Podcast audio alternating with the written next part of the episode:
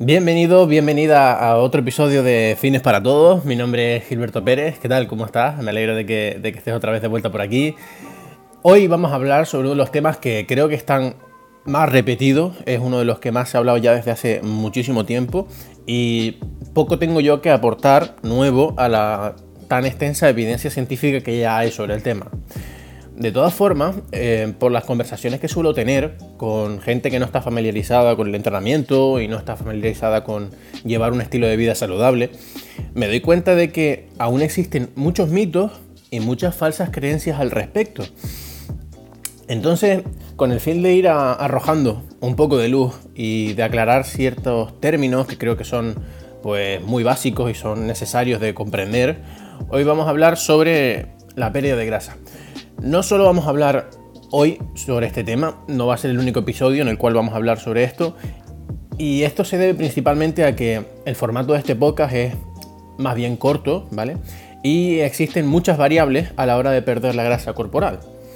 Tratarlos ahora todos sería un poco imposible, porque alargaría muchísimo el podcast y, además haría que perdiéramos este formato tan cómodo. Así que iremos viendo a lo largo de, las semanas distintos apartados a tener en cuenta a la hora de perder grasa, ¿vale?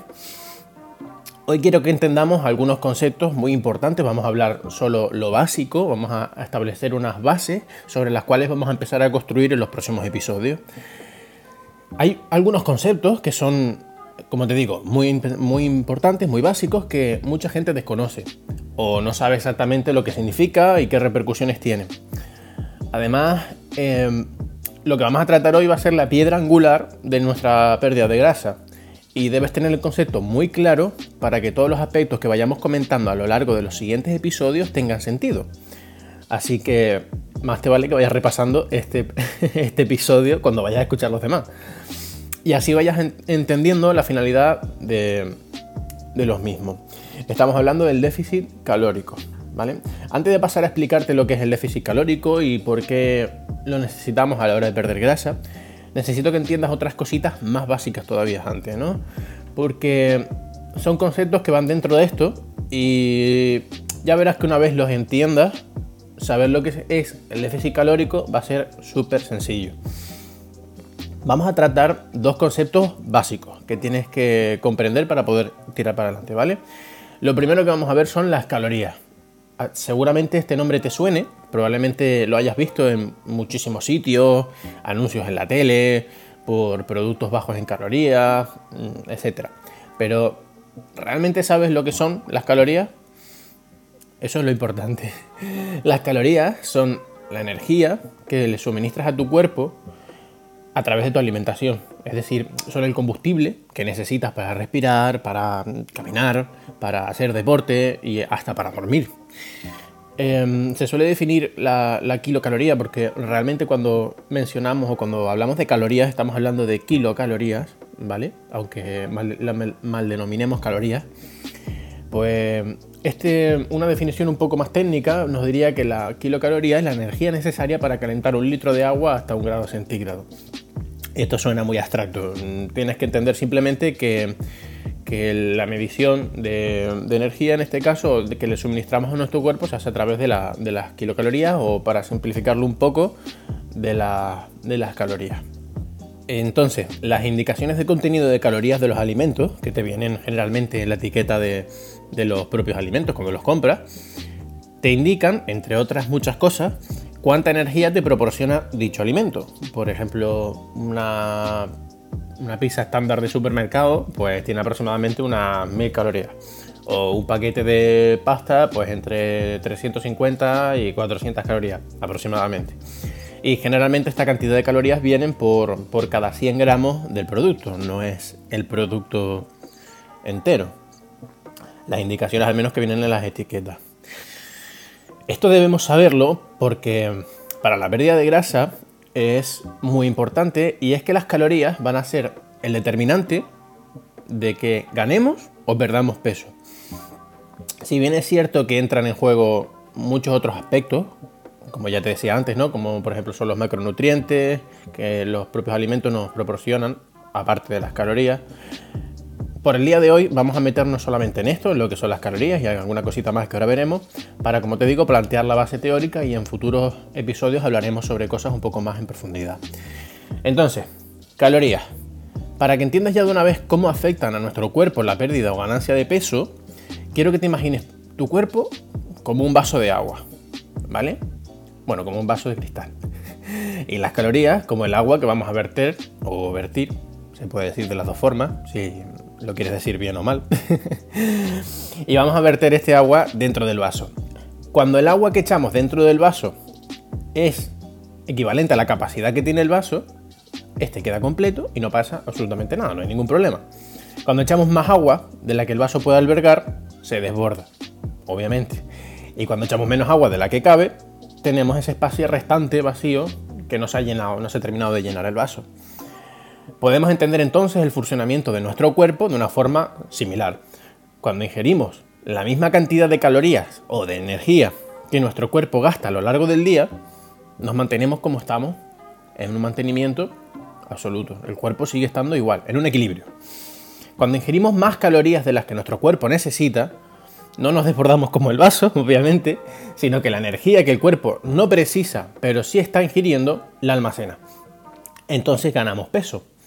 Y cuando ingerimos menos calorías de las que nuestro cuerpo necesita, es cuando entramos en ese déficit calórico, que es lo que te comentaba antes, y es cuando nuestro cuerpo pierde peso. Así que esto es lo que entendemos por déficit calórico como tal, es el estado en el cual tu cuerpo requiere más calorías de las cuales tú le estás suministrando a través de tu alimentación. ¿Vale? Estamos tomando menos calorías de las que nuestro cuerpo necesita para funcionar a lo largo del día. Esto es probablemente a lo que se resume la pérdida de peso. Ya te digo, hay muchos más factores a tener en cuenta. No todas las calorías son iguales, no todas son nos aportan lo mismo, pero por lo pronto creo que te quedes solo con esto. Por lo pronto.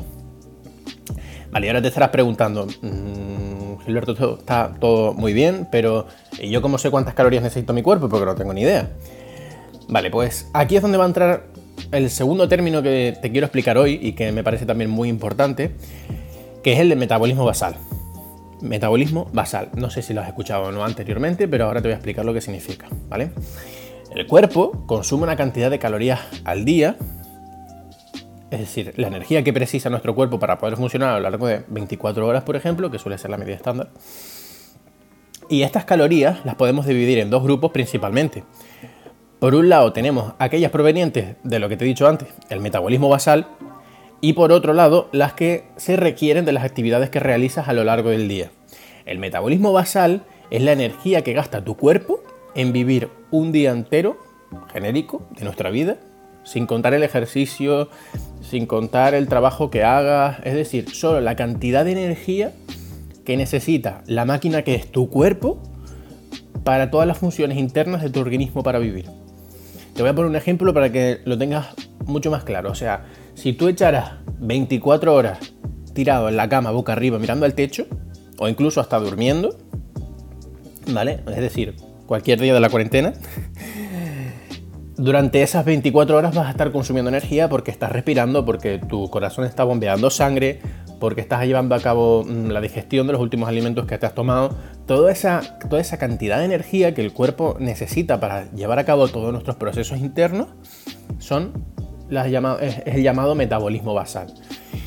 El metabolismo basal es la parte más importante del gasto energético diario porque en función de dónde miremos, los estudios que miremos suele ocupar, y en función de la persona también, entre el 70, entre el 60, perdón, y el 75% del total de calorías quemadas durante un día.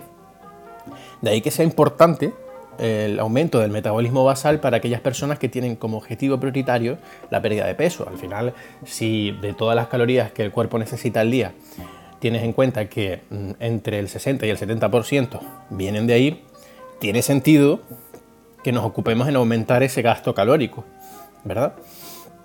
El metabolismo basal depende de muchísimos factores, ¿vale? Entre ellos tenemos pues la edad, tenemos el sexo, tenemos la genética de cada persona, la composición corporal de cada persona, entre otros muchos aspectos. Esas son las calorías que vienen del metabolismo basal, pero como también te comentaba, por otro lado, también tenemos las calorías que gastamos al día dependiendo de las actividades que lleves a cabo a lo largo del mismo. Absolutamente todas las actividades, no te estoy diciendo solamente entrenar. Desde levantarte, desde prepararte el desayuno, lavarte los dientes o ir andando al trabajo, cualquier cosa que requiera movimiento, que requiera un esfuerzo, una actividad física, va a requerir de un gasto calórico para mover tus músculos para, y para todo el proceso de movimiento, etc. Obviamente, cuanto más exigentes sean estas actividades, más calorías vas a consumir. Y entonces dentro de estas calorías están por supuesto las que se requieren para hacer ejercicio físico. Cuando estás entrenando, pues también entran dentro de esto las calorías.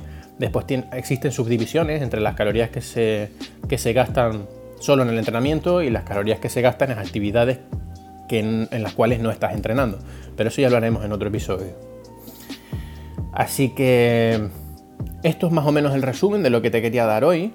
Quería que, que entendieras que es el, el déficit calórico, que es la base que tenemos para, para poder perder peso, para poder perder grasa, mejor dicho, porque esto es una de las aclaraciones que también quería hacer en este episodio, y es que generalmente la, mayor parte de las pérdidas de peso que veo se enfocan en, pérdidas simplemente de peso, independientemente de, qué estructuras del cuerpo se, se estén viendo afectadas. Eh, lo importante Em, y esto será algo que trataremos probablemente en el siguiente episodio, en el de, la semana que viene.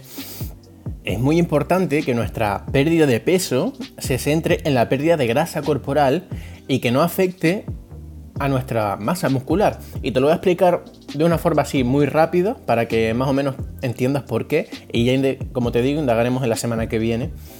Y es que el músculo, indudablemente, es una estructura de nuestro cuerpo que es muy cara a nivel, a nivel fisiológico, requiere de mucha energía para poder mantenerlo. Entonces, si tú a la vez que estás perdiendo peso, estás perdiendo masa muscular, el metabolismo, que era de lo que estábamos hablando antes de las calorías que consume tu cuerpo en reposo, sin hacer absolutamente nada, tu metabolismo basal va a bajar también, va a descender. ¿Por qué? Porque dentro del metabolismo basal también entra la energía que requiere tu cuerpo para mantener esas estructuras vivas. El músculo es, eh, como te digo, fisiológicamente una estructura muy cara, requiere de mucha energía al, cuerpo. Entonces es por eso mismo que no nos conviene perder masa muscular cuando estamos ah, en una fase de pérdida de, peso y más específicamente en una pérdida de grasa corporal, porque la grasa en cambio es una estructura que ocupa mucho espacio, que requiere de muy muy pocas calorías para mantenerse y, bueno, después de todos los efectos, mm, más allá de lo estético, que tienen negativos en nuestro cuerpo. Pero bueno, ya como te digo, esto lo trataremos en el episodio de la semana que viene y en futuros episodios, porque no va a ser el único de que hablemos de la pérdida de peso, porque como te digo, son, entran muchísimos factores en, juego, no estamos hablando solamente del déficit calórico, vamos a ver la semana que viene cómo hay calorías que nos aportan más, calorías que nos aportan menos, existe el término de calorías vacías, pero hoy quería que te quedaras con eso, qué son las calorías, en la energía que requiere nuestro cuerpo y cómo vamos a ir jugando con la, energía que le aportamos o le dejamos de aportar si nos interesa bajar de peso o bueno, hay gente que le interesa subir de peso, obviamente masa muscular, y en ese caso van a tener que hacer justo lo contrario, que va a ser tener un superávit calórico o meterle al cuerpo más energía de la que está precisando. Pero bueno, obviamente no ganas masa muscular solamente haciendo eso. Y ya también lo trataremos más adelante cuando, entre, cuando hablemos del entrenamiento de fuerza y de la hipertrofia. Así que bueno, espero que te hayan quedado claros estos conceptos, ¿vale? En los episodios siguientes te voy a dar también una serie de consejos y algunas prácticas que te pueden empezar a ser de, de, utilidad para perder grasa. Por un lado podemos ver cómo disminuir las calorías que ingerimos de una forma más sencilla y por otro lado veremos también cómo poder aumentar el gasto calórico, tanto el proveniente de las actividades que realizamos durante el día a día, así como de las propias que, pertenecen al metabolismo basal, que está bastante relacionado con lo que te venía contando ahora mismo. Esto obviamente es con el objetivo de facilitarte ese déficit calórico, es decir, meterle menos energía a tu cuerpo de la que está necesitando, tanto haciendo que el cuerpo gaste más como metiéndole tú menos, sin pasar hambre y sin recurrir a dietas muy estrictas ni a planes de, entrenamiento súper exigentes que están por encima de, tu capacidad, sino más bien con pequeños cambios que, mm, por muy pequeños que sean, no quiere decir que no vayan a tener efecto. Eh, lo bueno que tienen es que no generan mucho rechazo, que se pueden adherir fácilmente a tu día a día, son fáciles de incorporar y que sobre todo los puedes mantener en el tiempo de una forma indefinida, si quieres, obviamente. Así que bueno, para terminar, porque no me he olvidado de la pregunta esta que me había hecho yo a mí mismo antes de, vale Gilberto, todo esto está muy bien, pero no tengo ni idea de cuántas calorías gasta mi cuerpo. Bien, en cuanto a eso, eh, estaría bien que te empezaras a familiarizar un poco con las cantidades de calorías que puede requerir tu cuerpo de forma estándar. No te digo que cuentes calorías todos los días, ni en, cada, ni en todas y cada una de tus comidas, pero sí estaría bien que te, como te digo, te familiarizaras con, con los gastos calóricos y con los requerimientos que puede tener tu cuerpo en función de tu caso en particular, porque como te digo, depende mucho de la persona, del sexo, de la altura, de la composición corporal, etc. Para calcular el gasto calórico, igual que para calcular el metabolismo basal, hay una serie, hay muchísimas, vas a encontrar muchísimas fórmulas en internet. Yo la que suelo recomendar, al menos para calcular el gasto calórico total, es una que tiene Alberto Álvarez en su página de Macro Wizard. Te voy a dejar el enlace en la descripción directamente para, la calculadora.